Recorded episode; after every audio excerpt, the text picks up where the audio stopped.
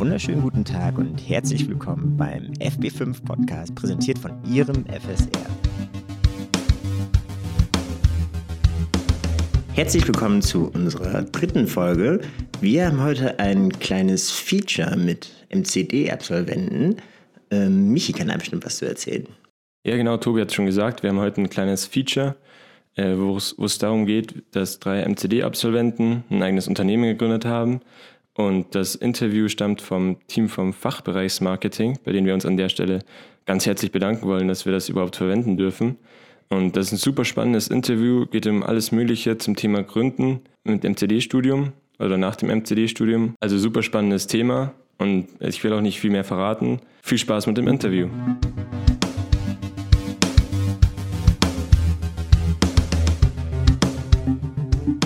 So, dann fangen wir mal an. Ähm, und zwar am Anfang erstmal ganz harmlos. Könnt ihr irgendwie mal erzählen oder einer von euch, wie das so euren Werdegang beschreiben, also so vom Schulabschluss bis hin dann zum Berufseinstieg oder bis zur Gründung von einem Startup?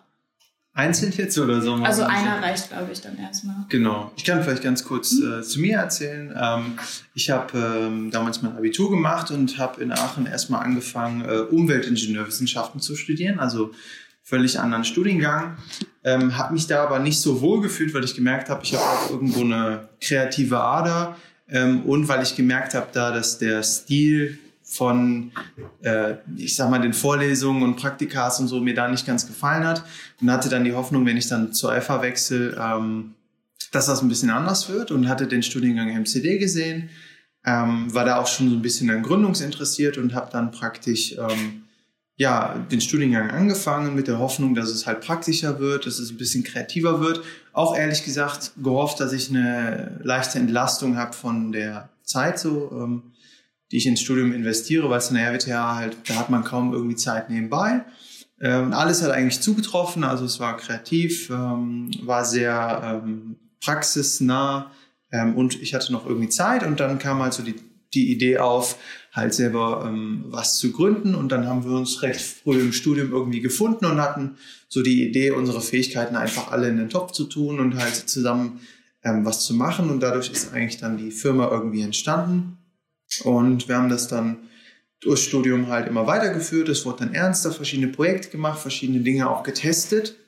Und im Endeffekt haben wir dann auch uns nochmal ernsthaft ähm, am Ende vom Studium hingesetzt und überlegt, wollen wir das weitermachen und wenn ja, in welchem Stil und wie ernst und ähm, haben uns dann entschieden, dass das eine Sache ist, die uns ja viel Erfüllung gibt und haben, haben das dann auch nach dem Studium weitergeführt und sind seitdem dran, die Firma ja weiter aufzubauen und das Startup praktisch und ja, das ist eigentlich so der Stand, wo ähm, wir dann oder ich dann heute bin.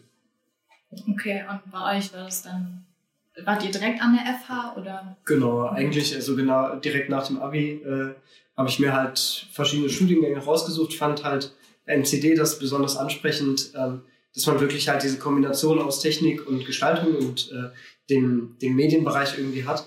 Ähm, und genau, dann habe ich mich dafür entschieden und bin dann hier direkt nach Aachen gezogen.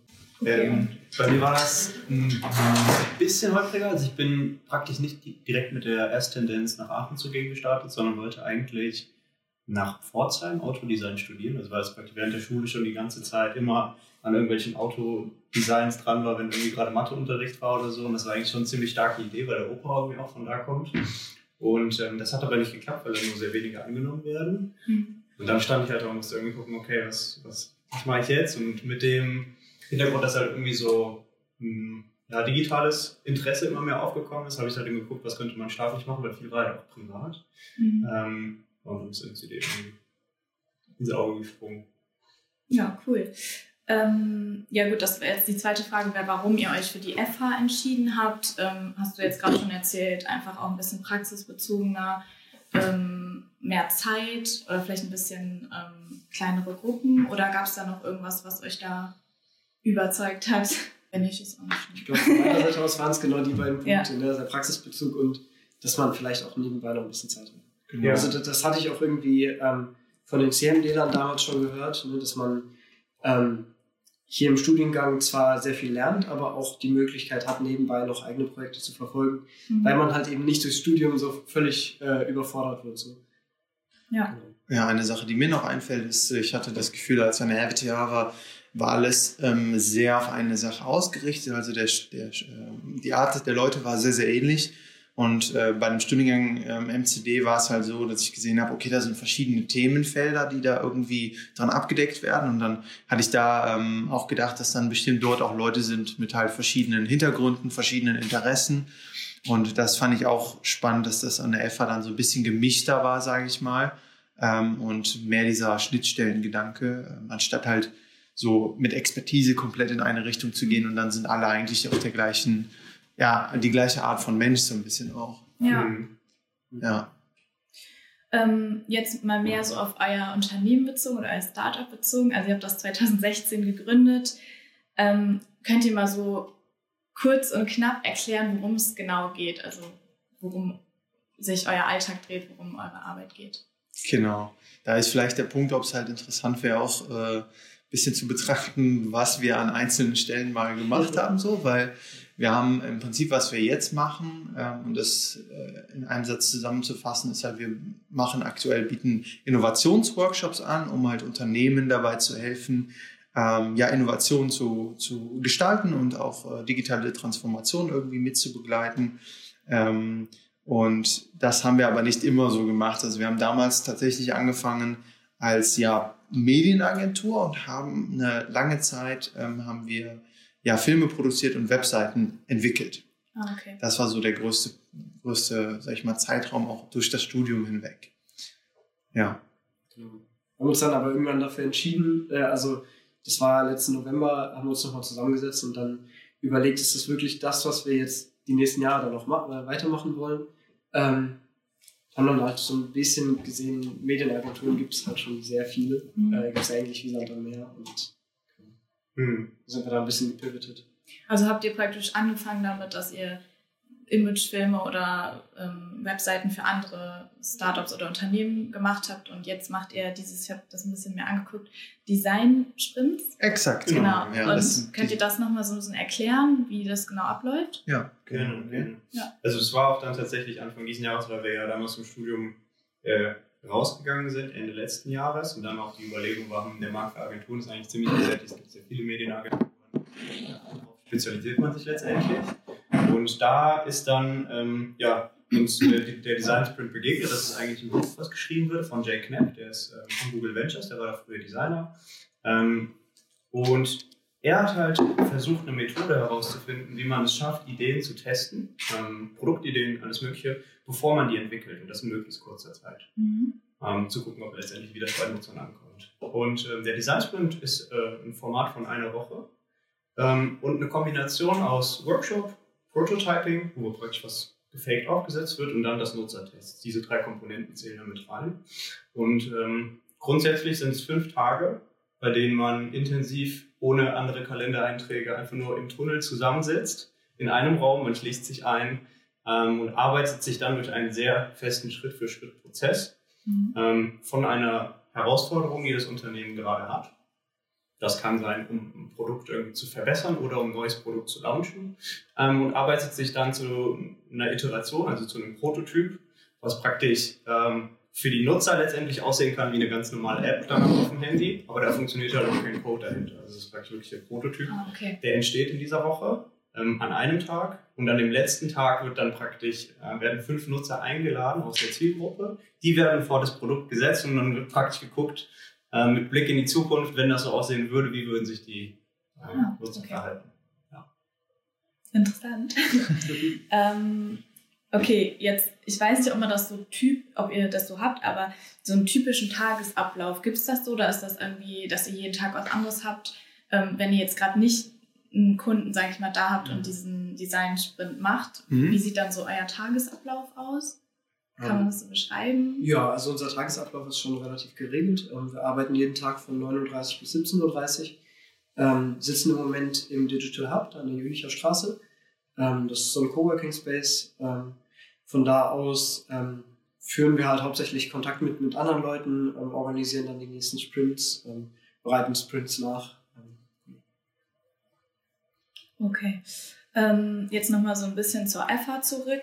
Ähm, habt ihr da ja gut, ihr habt im zweiten Semester, habt ihr schon angefangen, aber habt ihr ähm, da schon gemerkt, okay, die Inhalte aus dem Studium helfen uns dabei, also haben euch da geholfen? Und wenn ja, welche waren das oder war das eher so abgesehen vom Studium? Ja, also äh, ich hatte das Gefühl, das war sehr hilfreich, vor allem weil man ja, sage ich mal, wenn man äh, eine eigene Firma dann irgendwie gründet und auch mit wenigen Leuten da drin ist, dann muss man halt sehr viele Themen bedienen. Man muss einerseits sich irgendwie ums Marketing kümmern, da muss man hin und wieder, muss man ja auch gucken, dass die Zahlen stimmen, ähm, man muss im Endeffekt irgendwie was anbieten, was dann halt Wert schafft bei anderen Unternehmen. Also zum Beispiel damals war das ja hauptsächlich dann irgendwie Filmproduktion und Webentwicklung. Und äh, für alle diese Themenbereiche haben wir im Studium halt äh, immer was mitgenommen. Mhm. Also ob das jetzt war irgendwie im Grundlagen Marketing oder im ersten Semester hatten wir auch Grundlagen Design. Und ähm, ich glaube, für uns war das immer so ein Punkt, wo wir halt ähm, einen, einen guten Einblick von einem Experten bekommen haben und haben das dann genommen und versucht direkt praktisch umzusetzen. Haben dann natürlich noch viel gelernt und mussten noch viele Sachen irgendwie dann hinzuziehen. Ähm, aber es war auf jeden Fall hilfreich und dieser Studiengang MCD hat sich halt sehr dafür geeignet, eigentlich ein eigenes Unternehmen dann auch zu gründen, mhm. ähm, weil es dann doch schon an vielen Stellen echt unterstützt hat. Ähm, Nicht nur die Inhalte, sondern auch der Kontakt zu den Professoren, die ja auch alle sehr viel Praxiswissen und auch noch Connections irgendwie in die Wirtschaft haben. Also Genau. Ähm, durch den Herrn Motolo haben wir zum Beispiel auch sehr viele Connections bekommen, Tipps und so. Mhm. Auch dann dadurch einige Jobs. Ja. Und wir hätten uns ja eigentlich auch gar nicht alle kennengelernt, wenn es nicht ein Studium gäbe, was praktisch verschiedene Interessen bündelt. Mhm. Stimmt, das. Genau. Okay, also würdet ihr schon sagen, dass da die FH oder auch die Professoren, die Fächer euch dabei unterstützt haben, das mhm. Sich so selbstständig zu machen? Ja, und, und auf jeden Fall halt auch, dass ähm, äh, es wurde häufig auch in meinen Vorlesungen genannt, hey, da ist jetzt ein Gründer, Wettbewerb oder so oder da ist ein Event, habt ihr nicht da mal Lust irgendwie hinzugehen? Ähm, und man hatte halt auch wirklich, das hatte ich im Gefühl, ähm, auch die Möglichkeit nebenbei ein bisschen was noch zu machen. Also äh, mal so ausgedrückt, es gab, gibt natürlich auch immer Vorlesungen, wo man dann halt auch nicht immer mitschreiben muss und irgendwie, weiß nicht, Rechnung machen muss und äh, da kann man dann nebenbei auch was machen. Und man konnte immer, so hatten wir das im Gefühl, schon die Balance gut hinkriegen, irgendwie ein bisschen was fürs Unternehmen zu machen und dann auch gleichzeitig das Studium so zu betreuen, dass man halt kein schlechtes Gewissen kriegt. Ja. Weil das war so ein Punkt für uns auch. Wir haben, äh, glaube ich, nie gesagt, okay, wir wollen jetzt irgendwie äh, so ein Startup machen und dann Exist und dann äh, sind wir so ein äh, University Dropout, der dann irgendwie erfolgreich wird oder so. Sowas haben wir nie als, als Laufbahn gesehen, wo wir gesagt haben, da wollen wir hin, sondern wir haben gesagt, Studium fertig machen, mhm das irgendwie nebenbei aufbauen und dann Langzeit uns irgendwie was aufsetzen, was uns irgendwie äh, ja, zufriedenstellt.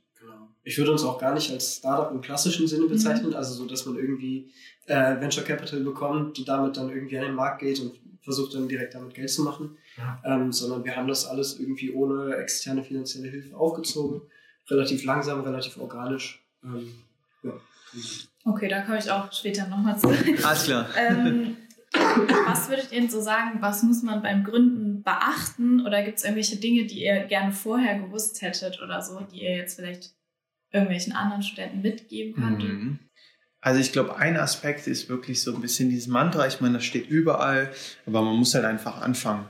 Weil der Punkt ist, man ähm, würde nie halt irgendwie äh, genug Wissen haben. Ne? Also zum Beispiel auch das erste Mal, wo man zum Finanzamt geht, weiß man einfach noch nicht genau Bescheid, wie funktioniert das alles, was muss ich jetzt tun, wie ist das mit dem Gewerbe. Ähm, aber das muss man einfach zulassen, weil im Endeffekt muss, das ist keine Grundvoraussetzung, weil die zum Beispiel beim Finanzamt können einem da helfen und man geht dann trotzdem irgendwie raus mit einem Schein und dann hat man das irgendwie gegründet. Und ähm, so läuft eigentlich der, der, der gängige Prozess, also dass man wirklich auch einfach beim Tun halt lernt und dass man halt einfach tun muss und dass man auch schnell feststellt, dass viele Dinge nicht so kompliziert sind, wie man, sie die, äh, wie man sich die dann irgendwie vorstellt. Ne? Und ähm, äh, deswegen wäre das so ein Mantra, äh, was total kitschig klingt, aber was einfach so ist. Man muss halt einfach irgendwie mal anfangen und sagen, komm, ich nehme meinen Mut zusammen, ich tue einfach mal so, als kann ich was, ne? als hätte ich irgendwie Fähigkeiten, die man verkaufen kann und stell das einfach mal raus und dann stellt man halt auch wirklich fest, dass Leute da sind, die sagen, hey, genau den habe ich gesucht oder genau die Truppe habe ich gesucht. Und ähm, dann ist man oftmals selbst überrascht und dann rutscht man aber so ein bisschen da rein. Ne, also ähm, so war das praktisch bei uns auch. Wir haben gegründet, haben gesagt, hey, wir machen Video. Und dann kam eine erste Anfrage und dann sind wir da alle hingewatschelt und waren erstmal so, ja, was, was machen wir eigentlich jetzt hier? Ja. Wo sollen wir die Kamera draufhalten und so? Aber im Endeffekt, dadurch, dass man diesen Druck auch von außen hat, dass jemand halt erwartet, okay, da kommt jetzt ein professionelles Ergebnis raus, haben wir dann auch irgendwas Professionelles abgeliefert. Ja. Ne? Ähm, Und das hat uns dann Stück für Stück immer weitergebracht, dieses, dieses Mantra.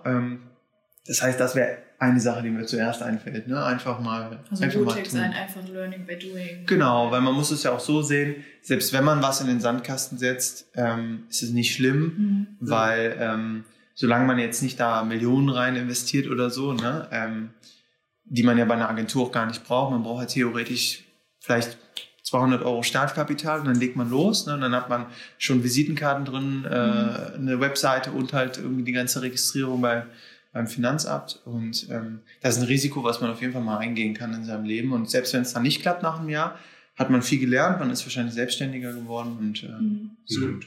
Ja. Was ich vielleicht noch hinzufügen würde, ähm, vor allem halt bei so Dienstleistungsfirmen, ähm, ist, dass man wirklich auch darauf achtet, dass man sich nicht, weil man jetzt ähm, vielleicht gerade neu im, äh, in der Branche ist, dass man sich nicht unter Wert verkauft. Mhm. Das ist, äh, Mhm. haben wir auch so mitgenommen, Ja. denke ich. Und ich glaube, ein bisschen, was noch dazu gehört, wäre so, so, so Ausdauer. Mhm. Weil ähm, klar, Dinge ändern sich und wenn man irgendwie anfängt, dann hat man eine Idee, die entwickelt sich ein bisschen weiter. Aber ähm, ich glaube grundsätzlich halt einfach an einer Idee was, was festzuhalten und halt für einen längeren Zeitraum zu verfolgen, selbst wenn die Idee sich wandelt, das kann auch sehr wichtig sein. Und ähm, was auf jeden Fall bei mir früher sehr stark war, so dass man halt immer darauf guckt, so was haben denn andere gemacht, wie viele Followerzahlen haben die schon, wie groß sind eigentlich Accounts Mhm. von anderen Unternehmen, so wie beliebt sind die, was liefern die für krasse Präsentationen ab, das kann, glaube ich, sehr schnell abschrecken. Ähm, und man merkt irgendwie gar nicht, wie sehr man selbst ein bisschen da reinkommt, wenn man halt irgendwie Stück für Stück einfach weitermacht. Mhm. Und eine Sache noch zuletzt kurz, die ich sehr, sehr hilfreich fand, ähm, ist halt, ähm, dass man versucht, halt so in dieses Netzwerk von so Gründern ähm, und gründungsinteressierten Leuten ein bisschen einzutauchen. Weil es gibt in jeder Stadt, und das ist auch hier in Aachen so, gibt es einige Gründerevents. Und da sind dann diese Leute unterwegs, die selbst gründen wollen oder gegründet haben.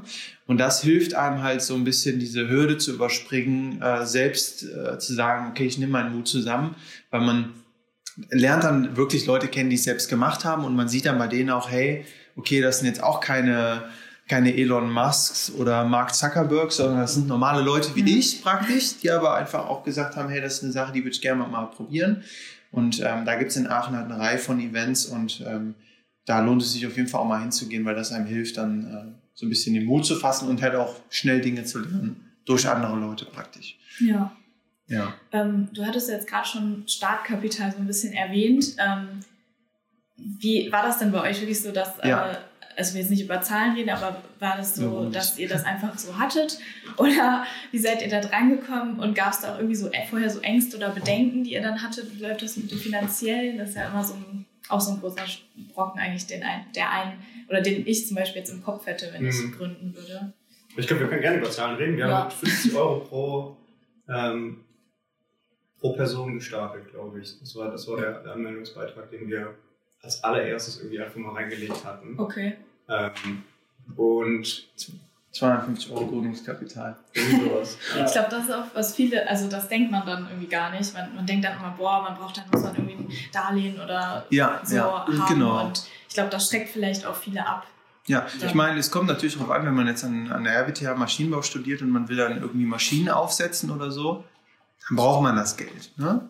Ähm, aber für das, was, ähm, was wir gemacht haben, also ein Agenturgeschäft aufzusetzen oder auch viele in diese Richtung so digitale Produkte, da geht es halt viel mehr um Zeit und dann, äh, das ist das hauptsächlich so Investment, was man dann tätigt, sage ich mal. Ne? Was Mhm. ja auch irgendwie eine Ressource ist. Ja. Aber, Genau. ja. aber 250, du woll- wolltest noch weiter erzählen? Ähm, ja, und letztendlich war, war das, glaube ich, so, da haben wir da gar nicht mehr so viel über Finanzen nachgedacht. Wir hatten ja auch sehr, sehr lange, war, war Gehalt irgendwie gar kein Thema. So, das Mhm. war irgendwie einfach, einfach mal machen Mhm. und ähm, Zeit investieren. Das, das war so das Erste. Das war, glaube ich, die Währung, die, die am meisten gezählt hat. Ja. Mhm. Ähm, ja, irgendwann ging das halt ein bisschen los. Dann hast du ein bisschen was an Gehalt ausgezahlt. Und irgendwie das konnte dann das Studium ganz nett unterstützen. Und das war immer sehr vorsichtig Mhm. ähm, und nicht als Prio. Ja, eben vielleicht auch gerade gut, dass ihr das irgendwie nicht so, ja, wir wollen jetzt so ganz groß werden, dann hat man ja auch nicht so einen Druck und dann mhm. läuft das wahrscheinlich auch eher so von alleine. Ähm, jetzt nochmal so eine Zukunftsfrage. Wo geht es für euch hin? Habt ihr irgendwelche Pläne, Ziele oder wo seht ihr euch in fünf Jahren? Habt ihr da irgendwie schon was im Kopf? Ja. Also wir sind auf jeden Fall immer noch auf dieser Reise halt, ne, das Unternehmen aufzubauen. Ich glaube, das ist auch eine Sache, die wird immer bleiben, weil einfach sich auch alles immer stetig irgendwie wandelt. Ich glaube, wo wir so ein bisschen ähm, äh, drauf und dran sind, ist halt eine, eine Art zu finden, wie wir halt das Unternehmen so führen können, dass uns das halt maximal unterstützt in unserem eigenen Leben. Und das ist halt einerseits bezogen darauf, dass wir halt ein Gehalt haben, was halt ähm, gut ist, vielleicht auch ein bisschen überdurchschnittlich gut, weil wir natürlich auch irgendwie unternehmerisch tätig sind und dafür auch irgendwie belohnt werden wollen, aber dann auch das Unternehmen nicht ähm, unsere ganze Zeit irgendwie äh, aufgreift, dass wir nachts und am Wochenende irgendwie dran arbeiten müssen, sondern dass es halt im Grunde wie ein normaler, normaler Job ist, wo man dann auch schön abschalten kann mal am Wochenende mhm. oder für, für ähm, ja, was ich denke, ist auch wichtig, wenn man jetzt mal fünf Jahre oder zehn Jahre vorausdenkt und ne, das Leben festigt sich so ein bisschen. Und ähm, das heißt, das wäre, glaube ich, so ein bisschen unser Ziel, dass wir halt ein, ein Geschäftsmodell finden oder halt auch, sage ich mal, ein, ein, Wertangebot, was wir am, am Markt liefern, womit es für uns möglich ist, dass wir halt irgendwie ähm, ja alle in unserem Job irgendwie zufriedengestellt sind, die Finanzen stimmen, also das Unternehmen finanziell irgendwie gesund ist ähm, und wir praktisch ähm, ja, den, den Job auch irgendwie nutzen können, und, um uns im, im Leben selber zu festigen. So. Und das ist natürlich sehr, sehr grob irgendwie ähm, ähm, ausgesprochen, aber ich glaube, für uns würde das schon bedeuten, dass wir halt ähm, auch noch ein paar Leute einstellen, ne, die dann halt wichtige Positionen einnehmen, die, glaube ich, dann für, die, für, den, für das Wachstum von der Firma wichtig sind. Mhm. Ähm, dass wir halt auch ähm, mit unseren Projekten halt ähm, ja, größere Kunden, ähm, sag ich mal, an Land ziehen und dann halt auch irgendwie größere, größere Summe und größere Projekte, die uns halt mehr Spaß machen und die ähm, vor allem auch hintenraum fürs Unternehmen halt besser sind. Ähm, und wenn ich jetzt sagen würde, in fünf Jahren könnte ich mir vorstellen, dass wir halt mit immer noch klein sind, mit sechs bis acht Leuten vielleicht, aber halt ähm, schon äh, ja, ein Mehrfaches von dem am Umsatz machen, was wir jetzt tun ähm, und wir das Gefühl haben, okay, das funktioniert jetzt, aber das funktioniert auch so für die nächsten vier, fünf Jahre. Mhm. Das wäre eine, eine, klasse Sache so für, in fünf Jahren. Mhm.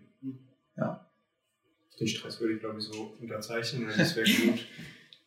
Ich, viele gehen, glaube ich, auch dazu über, sich irgendwie so sehr starke Ziele zu setzen, was halt irgendwie, keine Ahnung, 2020 angeht, 2021, mhm. wo will man halt, ähm, was für Zahlen mäßig man erreichen will, sondern halt irgendwie die, die Ruhe zu haben, klar schon nach vorne zu gucken, aber sich jetzt nicht darauf festzunageln, sondern zu gucken, dass man das, was man aktuell tut, ähm, mit einer gewissen Zufriedenheit macht und das sehr gut macht. Ich glaube, eine wichtige Sache ist auch, dass das Unternehmen als System halt so funktioniert, dass man nicht jeden Tag mehrere Hüte tragen muss und verschiedene Rollen arbeiten muss, sondern dass man eine Rolle hat und verschiedene Leute verschiedene Rollen haben, sodass man auch mal in den Urlaub gehen kann, ne? was halt irgendwie für viele Selbstständige auch gar nicht selbstverständlich ist. Ja, ja es gibt Selbstständige, die waren die letzten drei Jahre nicht im Urlaub. Ne? Mhm. Ja, aber, aber das war euch nicht so.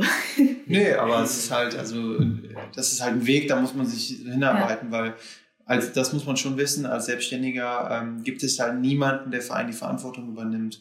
Heißt, wenn was schief läuft, ähm, kann man halt nicht sagen, so, ich lege jetzt meinen Stift hin und Feierabend, ja, tschüss, sondern man muss dann halt irgendwie eingreifen.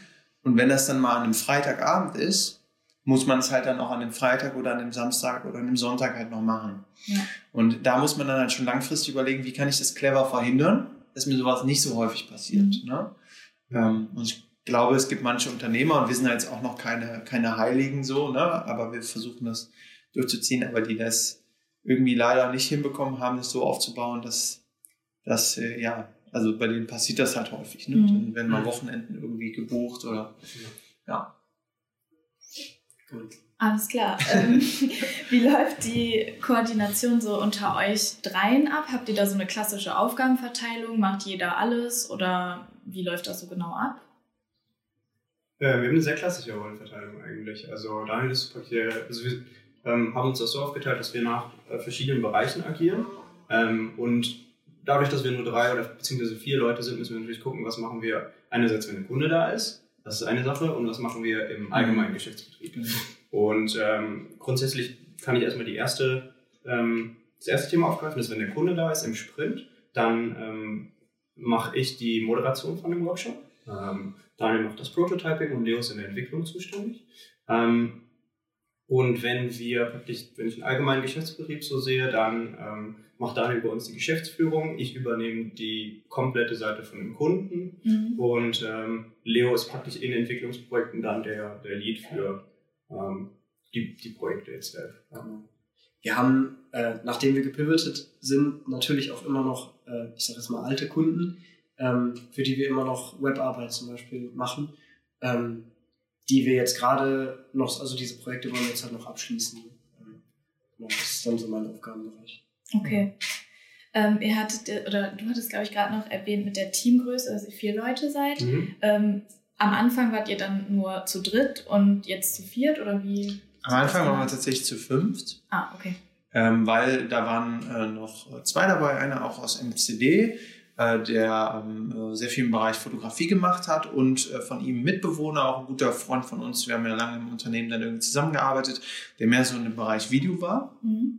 Und am Ende vom Studium hat sich halt so ein bisschen abgezeichnet, dass ähm, beide in andere Richtungen ein bisschen, also beziehungsweise stärker in diese Video- und Foto ähm, Ecke unterwegs waren und wir halt auf der anderen Seite auch erkannt haben, dass diese Foto- und Videoproduktion halt ähm, sehr aufwendig ist, die Marge ist nicht so gut, ähm, dass es halt auch äh, schwer ist, da halt so, sag ich mal, was aufzubauen, was halt dann auch irgendwie stressfrei ist, sag ich mal.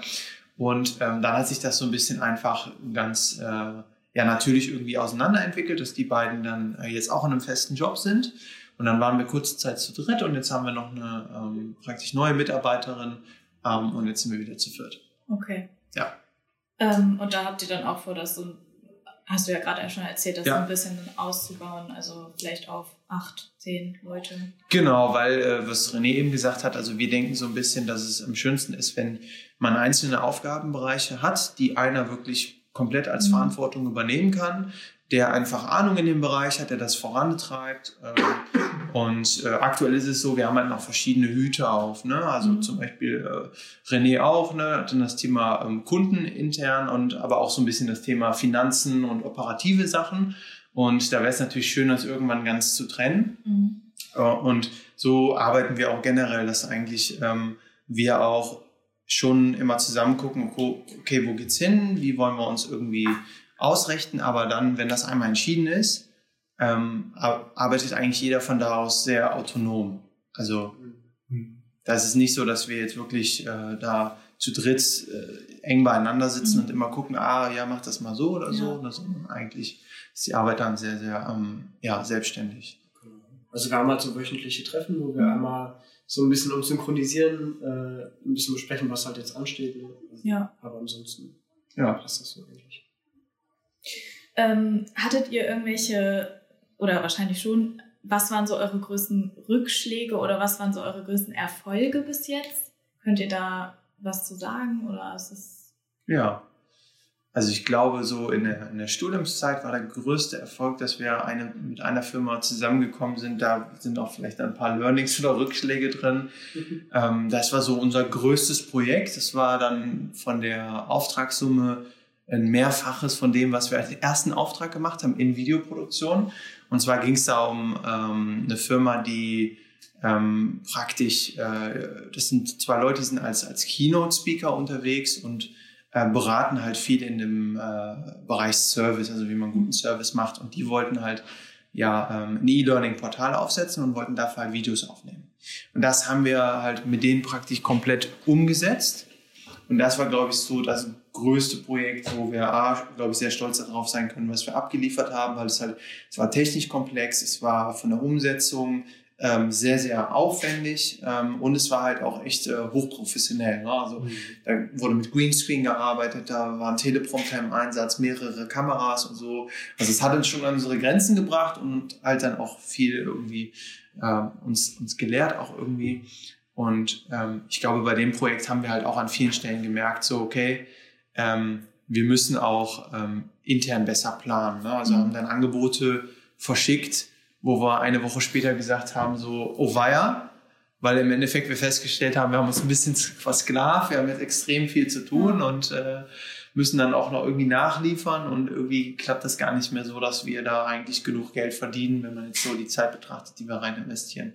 Also es ist dann so ein bisschen gekoppelt gewesen. Mhm. Ähm, Also Erfolg und trotzdem irgendwie Fehler gemacht, die, Ja, aus denen man aber jetzt Genau, auch weil gelernt wir hat. konnten es auch nicht verhindern, weil wir einfach noch nicht genug Wissen Ja. hatten, zu sagen, hey, wir setzen jetzt da die Messlatte für den Preis, dass das alles passt und äh, haben auch ehrlich gesagt dann oft auch gar nicht so detailliert nachgerechnet. Später haben wir es dann schon versucht, alles mal Ja. irgendwie aufzuschlüsseln, aber das hat man dann schon gemerkt, dass wir da doch, doch ein bisschen dann vielleicht zu locker waren und äh, ja, Waren ja noch vor dem Studentenalltag drin. Ja. Das ist auch ja, von der Denke noch ein bisschen anders. Ich glaube, das fände ich auch schwer, dann, weil man ja eben auch die Erfahrung nicht hat und dann irgendwie zu sagen, okay, wie setze ich da jetzt den Preis an und Mhm. ähm, Mhm. aber jetzt so ein Rückschlag, wo ihr irgendwie sagt, das war ausschlaggebend, da, Mhm. das war richtig hart, gab es jetzt eigentlich nicht, oder? Also, Ich das jetzt so raus. Mir fällt es auf Anhieb keiner Ja. an. Also es gab kein Projekt, wo wir irgendwie total irgendwie vermasselt haben Mhm. oder sowas. Ähm, es gab hin und wieder halt auch so Dinge, wo wir uns dann unprofessionell gefühlt haben, wo wir mal zu spät gekommen sind oder Mhm. sowas. Ähm, aber daneben eigentlich gab es keinen großen Rückschlag irgendwie. Ähm, nee, bis jetzt tatsächlich nicht. Und selbst wenn es halt irgendwann mal ein bisschen schief läuft, ne, wenn, wenn man das wieder gut macht und also das halt ordentlich mit den Kunden kommuniziert und die am Ende zufrieden sind, dann ja, Mhm. ist das auch in Ordnung. Ja, denke ich auch. Weil jeder macht ja mal Fehler. Ähm, jetzt noch mal ein bisschen zu euren Kunden. Also ich habe auch gesehen äh, auf eurer Website, ihr hattet äh, Mr. Specs zum Beispiel. Das ist ja schon ein namenhafter Name. Ja. Ähm, wie habt ihr das denn geschafft, so diesen Kundenstamm aufzubauen oder wie schafft ihr es dann, die Kunden auch zu binden? Mhm. Also der Kontakt kam zum Beispiel auch so ein bisschen über das Netzwerk von der Uni dann, also zu, zu Mr. Specs, dass wir da dann im Endeffekt auch dann einen Design Sprint mit denen gemacht haben in Berlin. Ähm, war auch genau das Richtige für uns, weil wir dann echt diese Riesenumgebung hatten und große Firma und so. Das war äh, perfekt und ist für uns aktuell äh, super hilfreich. Das heißt zum Beispiel diese, diesen, diesen Case mit Mr. Specs, diese Story stellen wir auch immer voran und das hilft uns auch aktuell, ähm, ja, Kontakt zu finden zu anderen ähm, Unternehmen.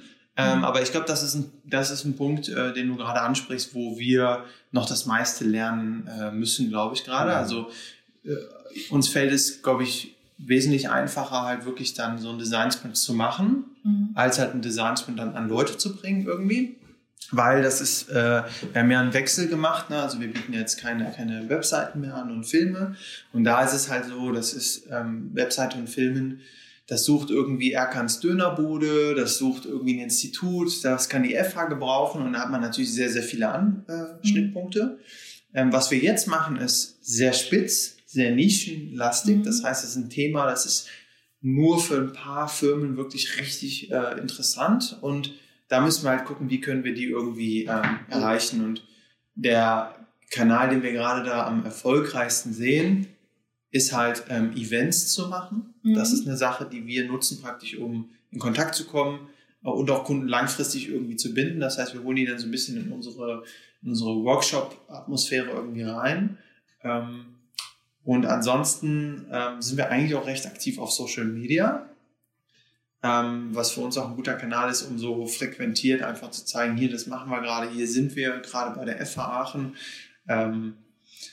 Und ähm, ja, Ja. Kundenbindung ist auch nochmal ein spannendes Ding, weil das ähm, bei Design Sprints auch nochmal anders abläuft als zum Beispiel bei Webentwicklung, weil ähm, so ein Webprojekt das ist ja meistens so ein Langzeitding.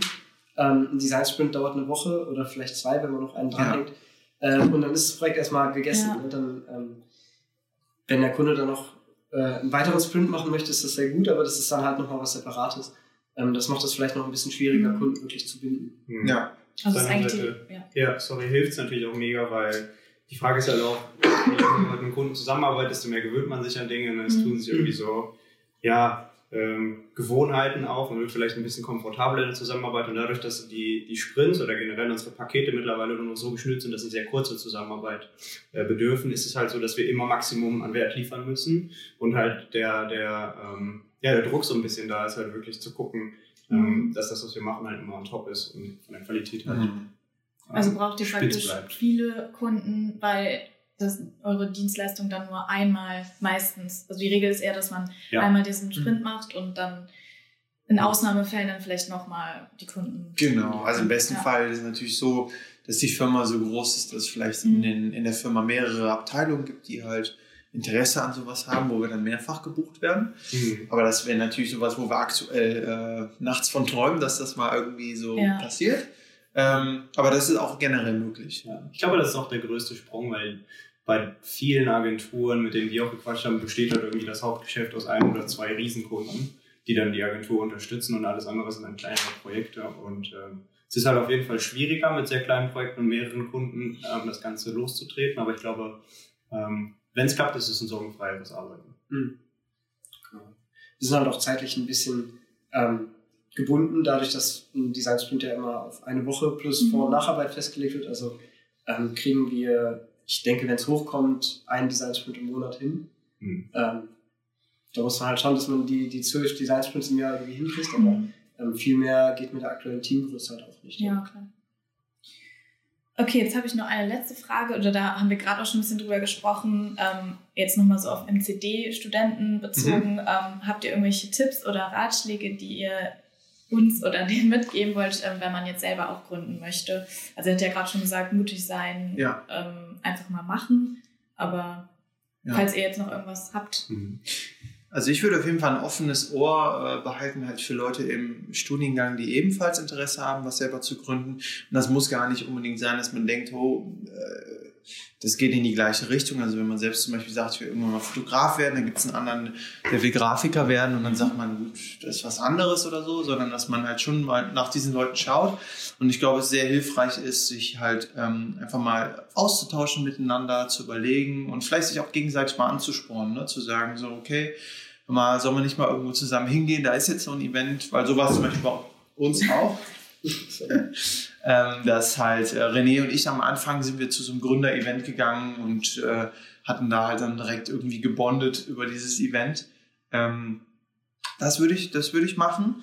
Dann aktiv Professoren ansprechen und nach Hilfe fragen. Also wenn man dann sagt, hey, ich habe eine Gründungsidee, äh, ich weiß nicht genau, was ich da jetzt tun soll, einfach mal auf den Professor zugehen und halt fragen. Es gibt ja bei uns echt auch viele Prof äh, Professoren, die halt A, den Draht in die Wirtschaft haben, aber auch zu dem Thema Gründung Mhm. sehr nah sind. ne? Also zum Beispiel auch irgendwie äh, Martin Wolf oder so hat ja auch selber gegründet. Ne? Noch super hilfsbereit. Also irgendwie, man merkt dann direkt, dass, dass sie einen richtig unterstützen wollen und Ja. echt nur das Beste wollen. Genau, und das, das muss man auf jeden Fall irgendwie ausnutzen. Ne? Also Mhm. jetzt nicht auf die böse Art und Ja. Weise, aber das, die Möglichkeit ist halt da, deswegen sollte man dann einfach mal äh, gucken, dass man dann nach der, nach der Vorlesung mal länger bleibt und dann sagt so, hey, äh, kann ich Sie mal kurz was fragen?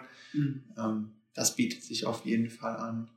Ähm, ich würde auch sagen, neben der Vorlesung mal einen Laptop aufmachen und mal was anderes machen. Mhm.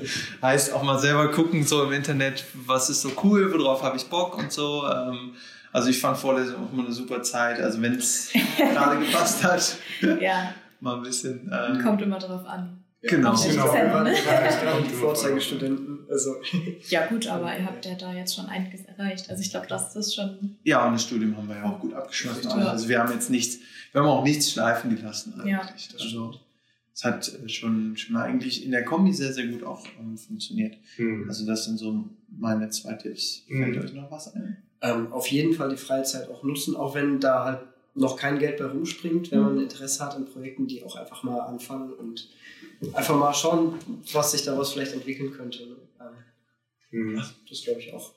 Ich glaube, bei mir war es manchmal so, wenn man was bekommen hat von Professoren, halt manchmal vielleicht noch ein Stückchen weitergehen, so an Interesse, weil ich weiß, ich kann mich noch entsinnen, Motolo hat immer so Harvard Business Papers Mhm. ausgeteilt. Ich fand das so spannend, ne? Und irgendwie dann halt irgendwie mal zu gucken, ah, okay, das ging jetzt über Uber, ne? Was macht Uber denn gerade? Ja. So, was sind so ein bisschen die Hintergründe davon? Ich glaube, wenn man irgendwie selbstständig aktiv sein will oder gründen will, dann ist es nicht schlecht, Mhm. ähm, mit dem Material, das eigentlich mega teuer ist, halt irgendwie auch ein bisschen was anzufangen. Ja, Mhm. also die Chancen dann auch zu Ja, nutzen. genau. Weil ich glaube, das ist, was viele dann auch irgendwie denken sich, hm, Studium oder langweilig oder irgendwas. Aber eigentlich hat man so viel Möglichkeiten hier, was man auch mitnehmen kann, irgendwelche Workshops oder so, die man innerhalb des Studiums machen kann. Definitiv Ja. auch die ganzen Online-Ressourcen, auf die man durch die Uni Zugriff Ja. ne? durch die äh, Bibliothek, aber auch online ähm, die Ja. ganzen Kurse, die es da gibt. Das ist Ja. auch gut.